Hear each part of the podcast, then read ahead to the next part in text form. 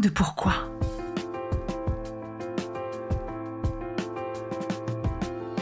Écoutez bien. Ici, les spécialistes de la résilience, les survivants du cancer, vous raconter leur traversée, leurs chocs, leurs peurs, leurs espoirs et leurs choix face à cette maladie qui les transformera à tout jamais.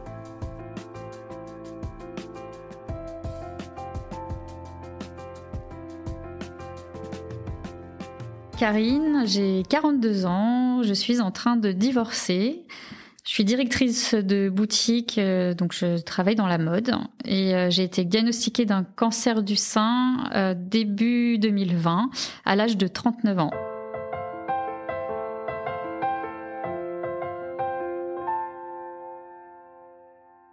Bonjour Karine. Bonjour Magali. Merci de me recevoir chez toi dans l'antre de ta magnifique boutique. Avec grand plaisir. Dans ce quartier extrêmement chic que j'adore. Pour que vous vous imaginiez, on est euh, à la fermeture, toutes les deux, dans une boutique euh, très luxueuse. Donc euh, voilà, c'est exactement parfait pour enregistrer. Ma première question, Karine, c'est comment vas-tu aujourd'hui? Je vais hyper bien comme jamais j'ai été aussi bien, on va dire en tout cas moralement, psychologiquement. Euh, je me sens euh, libre, euh, légère, joyeuse, hyper positive. Après, je sors de deux Covid en deux mois. Voilà, c'est ça qui me fatigue, mais sinon par rapport au cancer, physiquement, je me sens, je me sens bien. C'est vraiment l'impression que tu donnes. Merci. Est-ce que tu peux nous raconter comment ce cancer est entré dans ta vie, l'annonce? Oui, alors j'ai fait ma mammo de contrôle fin décembre 2019 et en fait je m'étais aperçue que ça faisait depuis 2018 que j'avais pas fait de mammo, alors que je suis quelqu'un d'hyper régulier et hyper sérieuse par rapport à ça. Ce qui est assez fou, en fait, c'est que ma grand-mère a eu un cancer du sein à 58 ans, ma mère a 48 et qu'en 2018, euh, j'avais 38 ans. Et du coup, je pense que inconsciemment, je n'ai pas fait cette mammo parce qu'on était sur les 10 ans et que j'ai dû penser que ça allait me tomber dessus. C'était suivi par rapport à justement les générations d'avant? Par rapport aux antécédents familiaux, euh, je faisais mammo et écho euh, tous les ans. Et du coup, j'ai fait euh, cette mammo de contrôle le lendemain de Noël. C'était un, un, jeune radiologue qui était en remplacement en plus et qui a tout de suite vu qu'il y avait quelque chose. Donc, il m'a dit qu'on allait faire une biopsie. J'ai dit ah ouais, mais là j'ai pas le temps. Enfin, on m'a donné un rendez-vous en début janvier, mais vu que c'était les soldes, j'ai dit non, c'est pas possible. J'ai du travail, on va reculer. Puis en fait, je suis partie de la radio et euh, j'ai appelé mon père, je lui ai expliqué un peu tout ça. J'étais très perturbée et il m'a dit non non tu vas trouver un rendez-vous euh, immédiatement. Euh, on rigole pas avec ça. J'ai appelé mon médecin qui m'a trouvé un rendez-vous le lendemain matin à 8 heures et donc du coup j'ai fait ma biopsie le 27 décembre et j'ai eu les résultats le 7 janvier 2020 qui a été annoncé fort heureusement par mon médecin généraliste qui me suit depuis plus de 10 ans, qui me connaît par cœur, qui a remplacé une sœur, une mère, une psy. J'étais seule avec elle j'ai été complètement azimutée en fait. Déjà, elle a eu du mal à le dire parce que ça a été, je pense, émotionnellement difficile pour elle. Est-ce que toi, tu t'y attendais? Je m'y attendais, mais à la fois, on espère toujours que ce soit pas ça. En fait, euh, à la fois, j'étais persuadée que j'allais avoir un truc. Euh, alors que tout le monde me disait mais non Karine des boules dans le sein on en a toutes euh, des kystes machin en plus j'ai des seins assez denses donc t'es trop jeune voilà enfin mais moi je savais qu'il y avait un truc Quand elle me l'a annoncé, elle m'a dit c'est un carcinome. Et quand elle m'a dit le mot carcinome, vu que je ne le connaissais pas, dit chouette, c'est pas un cancer. Eh ben si. Voilà, c'est elle qui a pris tout en charge, qui a appelé l'hôpital Curie, qui a pris rendez-vous avec le chirurgien, euh, parce qu'en fait j'étais incapable de rien, je parlais plus. La seule chose que je lui ai demandé en partant, c'est si je pouvais continuer à courir. C'est bizarre hein, parfois les questions qu'on pose. C'était complètement bizarre. Elle m'avait donné un arrêt maladie d'un mois parce qu'elle voulait que je me repose, que je pense que je réfléchisse aussi à, ce qui se passait. Et elle m'avait mis euh, une ordonnance de l'exomil. Je suis sortie du cabinet, j'étais toute seule dans la rue. Et puis j'ai tout déchiré, j'ai tout mis à la poubelle. Non. Le lendemain, j'étais au boulot, euh, je, lançais, euh, je lançais les soldes comme si de rien n'était.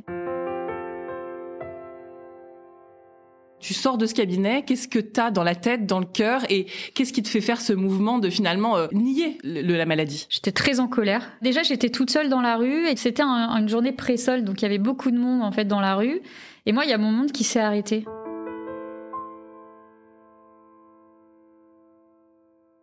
Et je me suis dit, le monde, en fait, il continue à vivre sans moi, en fait. Et je me suis dit, c'est pas normal. J'ai envie que tout s'arrête. Et j'étais très en colère et je me suis dit, pourquoi? Pourquoi à cet âge-là? Je venais juste, en fait, d'être validée dans le travail que j'adorais. Et ça faisait dix ans que je voulais travailler dans cette société. Tu avais déjà ce poste que tu désirais, c'est ça? Alors, en fait, j'avais été prise en CDI. Donc, euh, la période d'essai venait d'être validée. Et je me suis dit, mais en fait, là, j'ai tout pour être bien. Et puis euh, pourquoi ça arrive maintenant? Un sentiment d'injustice. Ouais, un sentiment d'injustice. Euh, et puis euh, et puis en fait, je l'ai refusé ce cancer. Et attends, attends, parce que tu rentres chez toi, il n'y a pas des gens qui t'appellent Ah si, alors la première personne que j'ai appelée, c'est le père de ma fille, qui m'a dit je suis désolée. J'ai pas du tout aimé cette réponse, je l'ai trouvée même super naze. J'ai appelé mes parents, donc ma mère et mon beau-père, qui étaient en voiture. Pour ma mère, ça a été extrêmement difficile parce qu'elle a eu un cancer du sein. Et je pense qu'elle s'y attendait pas. C'est ce que j'explique euh, dans mes écrits. Il y avait 50% de chances que j'ai un cancer euh, du sein, donc euh, une chance sur deux, comme on dit. Parce que tu as la mutation? Non, non, pas du tout. C'est que voilà, la réponse était soit oui, soit non. En fait, il n'y a pas de l'entre-deux. Mais pour mes parents, il y, avait pas, c'était pas une chance sur deux. Pour eux, je n'avais pas de cancer. Ça l'a remis elle dans des angoisses qu'elle avait ressenties 15 ans auparavant. Et puis à la fois, c'était compliqué pour moi parce que je devais faire en sorte de pas angoisser ma mère, de pas la remettre dans tout ça, et à la fois, j'avais besoin d'elle. J'étais dans une situation un peu compliquée, donc euh, bah, j'ai appelé mon père qui lui a pris du recul, a été très pragmatique parce que je lui avais envoyé mes résultats et il m'avait dit voilà c'est pas diffusé, ça a l'air petit, t'es certainement sur un grade 1 donc pas de panique, ça va être pris à temps. Il m'a rassuré et puis après j'ai appelé mes deux sœurs, j'ai appelé mon meilleur ami, enfin j'avais besoin d'être au téléphone et j'avais besoin d'en parler. Chez moi, quand je suis rentrée, j'avais l'impression de pas être chez moi. J'arrivais pas en fait à trouver ma place. Tellement tout avait bougé finalement. Ouais, voilà, je j'arrivais pas à m'asseoir correctement sur le canapé. Euh, je, je, je regardais tout comme si c'était un film au ralenti. J'ai dû l'annoncer à ma fille. Ma fille aujourd'hui, elle a 14 ans. Elle a pleuré d'un coup. Dix minutes après, elle était passée à autre chose. Et moi, ça m'a aussi perturbée parce qu'encore une fois, mon monde s'était arrêté. Donc, euh, j'avais envie que tout le monde soit à l'arrêt. Et puis elle, en fait, la vie, elle a continué euh, pour elle.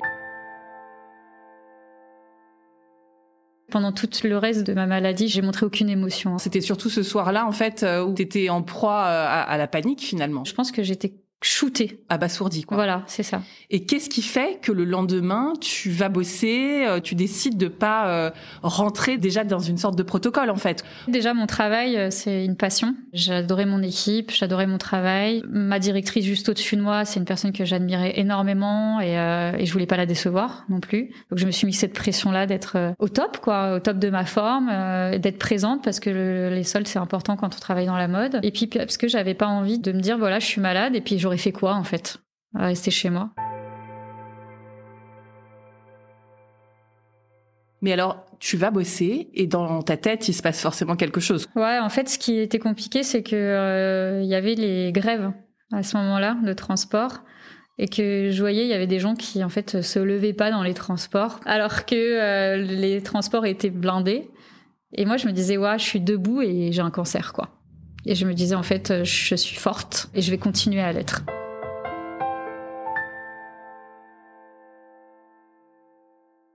C'est ça qui te portait un peu cette envie d'être forte Exactement. Euh, en fait, j'avais pas envie de m'effondrer parce qu'au début, je connaissais pas du tout mon protocole. On m'a dit juste t'as un cancer et après, je savais pas si j'allais avoir une chimio, je savais pas si j'allais avoir une mastectomie, je savais rien. Pendant un mois, euh, je ne, savais pas du tout. Voilà, je me suis dit tu vas, tu vas lever la tête et puis tu vas affronter ça bah, comme un combat en fait, comme euh, une parenthèse dans ta vie. Malgré qu'il y ait des personnes qui m'aient dit au début de mon annonce, ouais bah Karine, il y a un avant et après le cancer. Je me suis dit, euh, comment ça, il y a un avant et un après? Moi, je veux pas en fait avoir un avant et un après. Je veux juste être Karine et être comme d'habitude. Puis ces personnes, finalement, elles avaient raison. Jusqu'à quand tu as continué à travailler et à quel moment, enfin, tu t'es décidé à t'occuper de toi? Je me suis arrêtée au moment où j'ai eu mon opération. C'est tout. C'est le seul moment où je me suis arrêtée, c'est parce que je me suis fait opérer. Donc j'ai eu une tumérectomie, on m'a enlevé euh, les ganglions sentinelles. Et euh, donc j'ai été en arrêt maladie deux semaines, je suis retournée travailler et euh, en fait j'ai eu l'annonce le 28 février de me dire que je n'ai pas de chimio. Les ganglions n'étaient pas touchés, ma tumeur était petite et pas diffusée, localisée, mais que je vais avoir une radiothérapie et de l'hormonothérapie. Une autre chose aussi, je devais faire le test génétique et tout dépendait du test génétique. Si effectivement euh, euh, j'avais le gène, euh, j'avais une mastectomie. Donc ça, je l'ai su fin mars que je n'avais pas le gène. Le premier contact que j'ai eu à l'Institut Curie, donc c'est l'Institut Curie à Saint-Cloud, c'est la première fois que je rentre dans cet hôpital. Il y a des magazines, Rose Magazine partout crise d'angoisse. Je pars aux toilettes, je me vide. Pourquoi? Parce que sur le magazine, euh, en fait, euh, les femmes avaient pas de cheveux. Pour moi, ça a été d'une violence. Euh, il y en avait partout de ce magazine. Ça me, ça m'a hanté. et puis je me suis retrouvée aux toilettes face à une dame, bah voilà, qui avait pas de cheveux non plus. Et puis j'avais peur. Et je suis rentrée dans le cabinet. donc le docteur, c'est le docteur Pouget. Euh, jeune, excellent, euh, qui a pris le temps, qui a fait des dessins pour m'expliquer, pour expliquer à ma mère qui était présente et au père de ma fille qui était présent, ce qu'il allait me faire comme opération. Et effectivement, bah, il me disait, on ne sait pas encore pour la chimio, euh, on verra plus tard, une fois qu'il y aura les résultats d'anapath. Et en fait, je suis sortie de cet hôpital hyper rassurée. Ça a été toujours cet effet à Curie, c'est-à-dire qu'à chaque fois que j'y vais, je suis angoissée et je ressors, je suis toujours bien en fait. Parce qu'ils ont une capacité euh, à rassurer, à avoir les bons mots. Ils ont une humanité extraordinaire, ces gens-là. Et je pense que j'ai vécu assez bien mon cancer euh, grâce à eux. C'est presque une sorte de monde parallèle, non? Tu trouves pas? C'est euh, tellement énorme, il y a plein de gens et c'est un peu ce sentiment d'appartenir un petit peu euh, à la communauté des malades, non? Ça fait peur, ça, quand on arrive. Je l'ai complètement rejeté, ça. Euh, pour moi, je voulais pas être comme tous ces gens. C'était exclu, je me sentais pas cancéreuse. Je voulais pas faire partie de ce monde, donc ça a été un vrai rejet. Donc euh, j'ai été dans le déni au début jusqu'à ce que je rentre sur Instagram. À ce moment-là, tu vas te mettre sur Instagram pour savoir comment ça se passe, pour avoir des exemples Alors en fait, au début, c'était euh, un peu de la curiosité. J'ai commencé en fait à taper hashtag cancer, cancer du sein, et puis j'ai commencé à lire des textes de certaines euh, filles de la communauté euh, Instagram qui m'ont bouleversée. J'y passais toute la nuit. Je, je, je, ouais, je dormais plus. Je, je lisais les textes et puis je, je les trouvais hyper durs, hyper violents. Et puis en fait, j'avais envie d'aider ces femmes. J'avais envie de savoir comment elles allaient, euh, comment elles vivaient, euh, et puis d'être près d'elles en fait, leur tenir la main. Enfin, j'ai commencé à les follow comme on dit. Donc au fur et à mesure, et puis après à, parler un peu en privé avec ces personnes-là. Et puis bah, le réseau se fait au fur et à mesure, mais euh, c'était pas pour répondre à des questions parce que ma mère était passée par là, ma grand-mère aussi, et puis mes parents sont dans le médical, donc j'avais pas besoin d'avoir des réponses, et que je me suis toujours dit, je préfère en fait ne pas poser des questions par rapport à mon parcours parce que ça n'est pas le même pour les autres, et que j'ai pas envie d'avoir des angoisses. Et puis aussi, j'ai pas eu de chimio, et en fait, je me suis dit, ces femmes-là, elles en chient, je veux être là pour elles. Vu ce qui t'était arrivé, euh, tu t'avais comme une espèce de proximité quand même avec elle. J'ai eu euh, au début euh, vachement le syndrome de l'imposteur. Explique. J'ai eu un traitement très light par rapport à certaines femmes qui ont eu des chimios, qui ont des mastectomies, qui ont des reconstructions difficiles. Et je me suis dit, enfin, c'est d'une violence qu'elles vivent. J'avais envie d'apporter un peu de légèreté à toutes ces personnes. Et je me suis dit, en fait, moi, j'ai pas vécu tout ça. Et j'ai la force physique et la force mentale pour les aider. Je vais revenir sur ta tumorectomie. Est-ce que c'est quelque chose que tu appréhendes? Complètement. Euh, moi, j'ai hyper peur. Déjà, j'ai peur des anesthésies générales. Euh, ma fille était complètement angoissée par rapport à ça. Elle avait peur que je me réveille pas de l'opération. J'y vais à 8 heures du matin et je suis opérée, je crois, à 15h30 ou 16h à jeun. Le délire, euh, vraiment. Puis en plus, dans une salle d'attente où j'étais assise, donc même pas dans une chambre. Ça, je l'ai vraiment pas bien vécu. J'avais faim, j'avais soif. Euh, puis il y a l'angoisse qui monte. On a le temps de bien réfléchir quand on passe autant de temps à l'hôpital dans une salle d'attente sur une chaise. Et puis quand en fait ils m'ont endormi, ils m'ont demandé ce que j'aimais comme musique. Et je leur ai dit, bah, ce que j'aime, c'est courir. Et du coup, ils m'ont mis une playlist de running et ils ont commencé à danser avant de m'endormir. Et euh, j'ai trouvé ça génial. Ça m'a fait du bien. Je crois que je pense que j'ai souri, j'ai vu le docteur Pouget arriver et je me suis endormie le souvenir d'après, c'est le réveil. Moi, je me réveille super bien de mes anesthésies, donc aucune douleur, pas de stress, pas de rien du tout. Ce qui était juste compliqué, c'est que j'entendais des femmes euh, pleurer et crier dans les box. Donc je me suis dit qu'elles, elles avaient dû avoir des opérations bien plus lourdes que moi. Je me rappelle aussi qu'il y avait une femme qui était revenue à l'hôpital parce qu'elle avait une complication et elle devait repasser au bloc en urgence. Ça m'est pas très à l'aise. Le père de ma fille qui est arrivé euh, dans la chambre parce que moi en fait j'ai voulu manger tout de suite parce que j'avais faim hein, depuis le matin. Il était allé me chercher une brioche euh, de chez Fred le merveilleux parce que c'était ce que je voulais. Et euh, du coup il en a offert aussi aux infirmières. Puis en fait j'ai pas réussi à manger, ça passait pas. J'arrivais à prendre que du liquide donc des compotes et, et une tisane ou un thé, je sais plus ce qu'ils m'ont donné. Et en fait, je me suis euh, levée assez vite et euh, j'ai voulu rentrer à pied chez moi. Tu devais pas rester hospitalisée nuit Non, c'était deux jours et je suis partie à 19h30, 20h de l'hôpital. C'était euh, une opération en ambulatoire. J'ai pas voulu prendre les transports ni le taxi. donc je suis rentrée de Saint-Cloud à Boulogne à pied. Mais ça fait du chemin, ça Ouais, ça fait du chemin. Et le père de ma fille était un petit peu inquiet par rapport à ça, parce que, enfin, il me trouvait un peu, un peu inconsciente. Je pense que je devais l'être, mais en fait, j'avais besoin de me dire que j'étais forte. Encore une fois. Encore une fois. Ce besoin. Tu y arrives? Ouais, ouais, j'arrive à rentrer chez moi. Euh, après, effectivement, deux jours après, j'étais pas super bien. C'était peut-être un peu tôt, mais je regrette pas de l'avoir fait. Quoi. On enlève le pansement. Qu'est-ce que t'en penses? C'était nickel. J'ai presque pas de cicatrices. J'ai fait une réduction mammaire quelques années plus tôt où on m'avait euh, donc ouvert autour du mamelon et ils ont repris cette cicatrice pour euh, m'enlever ma tumeur et en fait on voit plus rien. Et les deux seins sont symétriques? Ouais, il y a rien du tout. Franchement, c'est parfait. Euh, j'ai juste une petite cicatrice au niveau des ganglions, mais bon, c'est sous le bras. Et puis je les aime ces cicatrices en fait. Voilà, au début elles étaient un peu boursouflées. Je me suis dit oulala, c'est pas très joli et tout. Et puis en fait je m'en fous. C'est pas grave, c'est moi. Plane toujours le doute de la chimio. Raconte-nous ce que tu ressens à ce fameux rendez-vous où on te libère de ça, on te dit que non. J'y suis allée avec ma mère. Euh, donc ma mère est venue à Paris exprès pour euh, ce rendez-vous parce que mes parents habitent dans le Périgord. Donc elle vient, il dit j'ai une bonne nouvelle, euh, il n'y pas, il y, aura pas de chimio. Je l'ai fait répéter plusieurs fois. J'ai voulu le, serrer dans mes bras, mais on était quand même le 28 février, pas loin du Covid, donc voilà, on, on savait qu'il fallait garder ses distances. Et en fait, je crois que ça a été la seule fois où j'ai pleuré J'ai versé une petite larme et c'était une larme de joie, de soulagement. Et je me suis dit, euh, je vais pas perdre mes cheveux, je vais pas montrer à ma mère que je suis malade en fait. Pourquoi c'était si important pour toi? Parce que tu avais peur pour elle finalement? Déjà, je, je, je, travaille dans un milieu où l'esthétique c'est très important. Donc j'avais peur de l'image euh, que je pouvais avoir. J'avais peur en fait de montrer que j'étais malade puisque j'étais dans le déni euh, complet. Donc euh, pour moi, perdre ses cheveux, on peut plus être dans le déni. Et puis oui, je voulais pas en fait devant ma mère avoir le crâne chauve ou devoir porter des turbans ou mettre des perruques et puis même par rapport à ma fille aussi parce que je sais que ma petite sœur a été très perturbée avec ma mère parce qu'elle avait exactement le même âge que ma fille avait quand ma mère a eu le cancer. Et du coup, je sais à quel point pour ma sœur ça a été traumatisant et je voulais pas que ma fille soit traumatisée.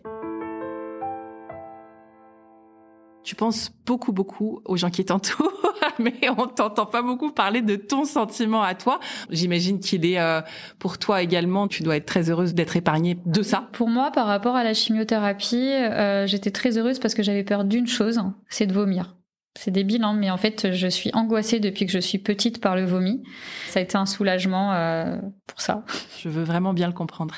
On t'annonce de la radiothérapie, donc tu le prends comment? Franchement, je le prends très bien. À partir du moment où on me dit t'as pas de chimio, il y a tout qui glisse, quoi. Mhm. Sincèrement, euh, je voilà la radiothérapie, je me dis euh, c'est easy par rapport à la chimio. alors monothérapie, je me rends pas compte en fait ce que ça peut provoquer. J'y suis pas encore, donc je me dis ce qui est plus important pour moi, c'est de pas avoir de chimio. La radiothérapie, elle a pas forcément euh, été évidente parce que j'ai été vraiment cramée. T'as eu un mois à peu près de radiothérapie, c'est ça? Ouais, j'ai eu 28 séances. J'y vais tous les jours, donc on me fait mes points de tatouage. Je démarre, on était confinés, bah, c'était une certaine liberté aussi d'aller à l'hôpital alors qu'on était confinés. Les premières séances, le père de ma fille m'emmène jusqu'à ce qu'il soit déconfiné et qu'il aille au travail. Puis après, je me débrouillais toute seule. Ça a été dur au début parce que bah, j'étais un peu angoissée de pas bouger. Et puis parce que je suis quelqu'un qui sent toutes les ondes. Enfin, les ondes de portable, les ondes de télé, l'ordinateur, je sens tout.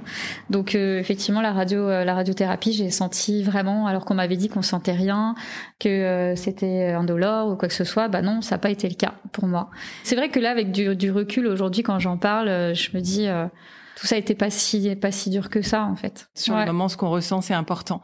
Est-ce que tu célèbres la fin euh, des traitements? Ouais, je la célèbre vachement bien. J'ai euh, deux personnes de la communauté qui m'attendent à la sortie et ma fille. On était déguisés. J'avais acheté des roses donc euh, à l'unité et j'ai offert à toutes les personnes qui attendaient dans, dans les salles d'attente. Je suis allée leur offrir.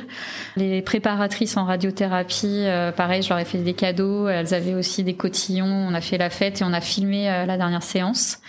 On avait des, des, ballons en forme de crabe, toutes les trois, et on est allé les jeter en fait avec nos prénoms. C'était la fin aussi euh, de leur traitement, à peu près en même temps. On a fait un enterrement de vie de crabe toute la journée, et le soir on a retrouvé d'autres filles de la communauté qui elles n'avaient pas encore fini euh, leur traitement, et c'était une journée folle, mais c'était une journée qui restera gravée euh, pour moi quoi.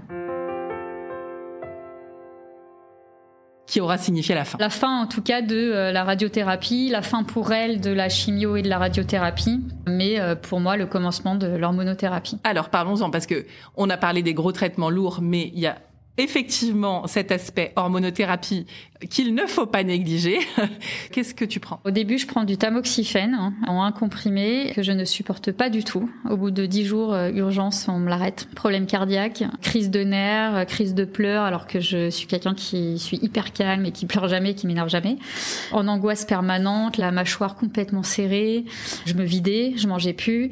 On m'a passé euh, sous euh, et Nantone, donc une piqûre tous les 28 jours et un comprimé tous les jours. Je l'ai tenu sept mois mais en fait, au bout de sept mois, euh, canal carpien des deux côtés, avec des douleurs articulaires, musculaires, euh, ligaments, enfin juste l'horreur. J'avais j'avais l'impression d'avoir pris 30 ans euh, en six mois. Donc on me l'arrête parce qu'on m'a dit voilà, vous avez quand même eu un petit cancer entre guillemets, grade 1, et là vous êtes en train de souffrir beaucoup plus que ce que vous devriez en fait si on fait la balance. Donc du coup, on m'a repassé au tamoxifène, mais avec euh, un comprimé le matin, un comprimé le soir, et euh, avec un autre laboratoire. Et je le gère super bien. J'ai même pas de bouffée de chaleur, j'ai rien. Parce que les bouffées de chaleur avec les nantones euh, et même le tamoxifène au début quand je le prenais, c'était l'enfer. J'étais obligée de me changer plusieurs fois dans la nuit. Alors, il y avait la trace de mon corps en fait le matin quand je me levais. et puis en fait, moi je les ai mal gérées les, les, bouffées de chaleur parce que ça me foutait des crises d'angoisse. Et après du coup, j'avais mal au ventre, j'avais envie de vomir, des nausées, enfin la totale. Et puis là, j'en ai plus du tout. Et Karine, t'es jeune, donc euh, sous hormonothérapie, euh, ça veut dire que euh, on, fait une croix quand même sur un éventuel enfant, ce que tu pourrais encore faire? Comment ça va dans ta tête avec ça? Ah bah ça va très bien parce qu'en fait ma fille, elle a 14 ans aujourd'hui, que je me voyais de toute façon pas refaire un enfant, retourner dans les couches, etc. Alors au début, effectivement, quand j'ai eu mon cancer, on en a parlé avec le chirurgien et je lui ai dit je pourrais pas avoir de deuxième enfant. Et à l'époque, j'étais avec le père de ma fille et quand il m'a dit non, il vaut mieux pas, ça pourrait être dangereux pour vous, je l'ai super mal pris. Même si j'avais pas l'intention de, d'avoir un deuxième enfant, le fait qu'on me dise non, ça m'a mis dans une réalité en fait. Et je lui ai demandé quand même si c'était possible qu'on arrête l'hormonothérapie et que je le reprenne après. Il m'a dit oui, dans ces cas-là, faudra être extrêmement vigilant, il faudra être surveillé, euh, voilà, tout le temps, on, on sera près de vous, etc. Mais on vous dit qu'il vaut mieux pas. Le fait qu'il m'ait mis quand même l'ouverture, je me suis dit ok, mais de toute façon, je n'en voulais pas de deuxième, mais j'avais besoin qu'on me dise pas non catégorique. C'est pas quelque chose qui te qui te pèse Pas du tout, parce que aujourd'hui, je trouve ça juste génial d'être libre. En fait, euh, aujourd'hui, ma fille, euh, elle est en troisième, euh, elle est, euh, enfin, je vais pas dire autonome quand même, euh, mais elle est, voilà, elle, se, débrouille toute seule. Là, tu vois, je suis avec toi, elle se fait à manger toute seule. Et en fait, j'ai une liberté qui est, qui est juste géniale. Et en fait, je savoure ma vie au quotidien et je me vois absolument pas avoir des chaînes aux pieds, quoi. Est-ce que tu as eu peur pour ta vie? J'ai eu peur pour ma vie quand on m'a annoncé le cancer, puisque on ne sait pas au début ce qui va se passer. Et puis après, une fois qu'on m'a qu'on m'a dit que c'était un grade 1, etc., j'ai pas eu peur. Après, euh, je pense que je suis comme tout le monde. On a toujours peur de la, la récidive parce que bon, on m'a dit que j'étais jeune et que quand on est jeune, il y a plus des récidives. T'y penses ou c'est quelque chose qui est un peu lointain? J'y pense juste quand je vais faire mes contrôles. Donc euh, une semaine avant de faire mes contrôles, je suis pas très bien, mais sinon j'y pense pas dans mon quotidien. Je vais te poser la question du podcast, à coup de pourquoi En deux mots, est-ce que tu as la sensation d'être quelqu'un de différent après cette épreuve? Complètement. Euh, je, ne suis plus du tout la même personne. Euh, avant, j'avais peur de tout. Maintenant, j'ai peur de rien.